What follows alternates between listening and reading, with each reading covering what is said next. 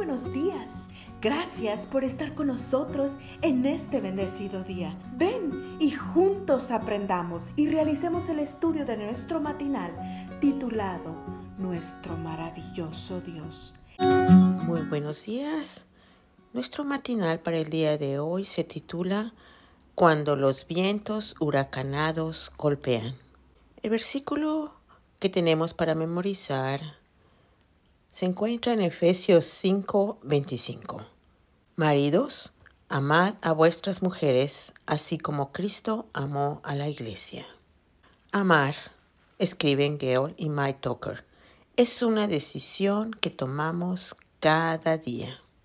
A simple vista, esta declaración pareciera ser muy obvia, pero no lo es, porque las promesas que hicimos ante Dios de amar, honrar y proteger a nuestro cónyuge hasta que la muerte nos separe, hay que renovarlas cada día.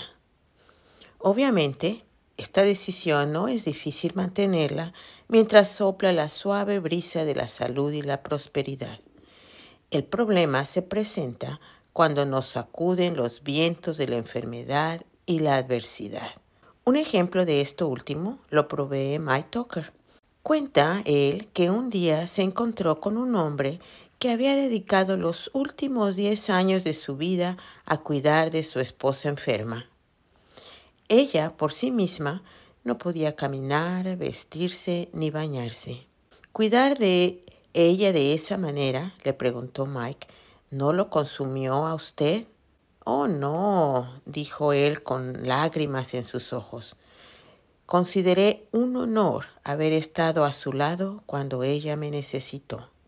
Si esto no es honrar los votos matrimoniales, ¿podría alguien decir qué significa amar en la salud y enfermedad hasta que la muerte nos separe?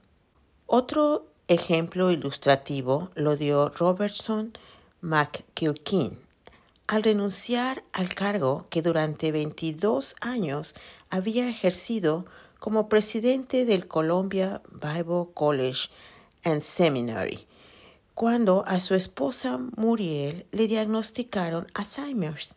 Apenas el diagnóstico fue confirmado, Robertson pidió a la Junta que comenzaran a buscar su reemplazo. Pero entonces los amigos trataron de disuadirlo. Ella no sabe quién eres, le decían, a lo cual él respondía, ella no sabe quién soy pero yo sé quién es ella. Cuando, debido a la firmeza de su decisión, la Junta le propuso que trabajara medio tiempo, él respondió, ¿no prometí yo hace 42 años que estaría a su lado en la salud y en la enfermedad hasta que la muerte nos separe? A fin de cuentas, ella cuidó de mí durante estos 40 años. Ahora es mi turno. Si ahora mismo los vientos huracanados están golpeando la puerta de tu matrimonio, si las gigantescas olas parecen devorarlo y por tu mente ha cruzado la idea de abandonar el barco, piensa en la promesa que un día hiciste ante Dios de amar, honrar y proteger a tu cónyuge en la enfermedad y en la salud, hasta que la muerte los separe. ¿No es esto, en última instancia, lo que significa amar? ¿No fue también por amor, aunque en una escala infinitamente mayor, que el Señor Jesús murió por ti y por mí en el Calvario? Capacítame, Padre Celestial, para amar como tú me amas. Solo así podré honrar no solo mis votos matrimoniales, sino también las promesas que hago a quienes amo. Una gran lección en este devocional. Que tengan un día muy bendecido.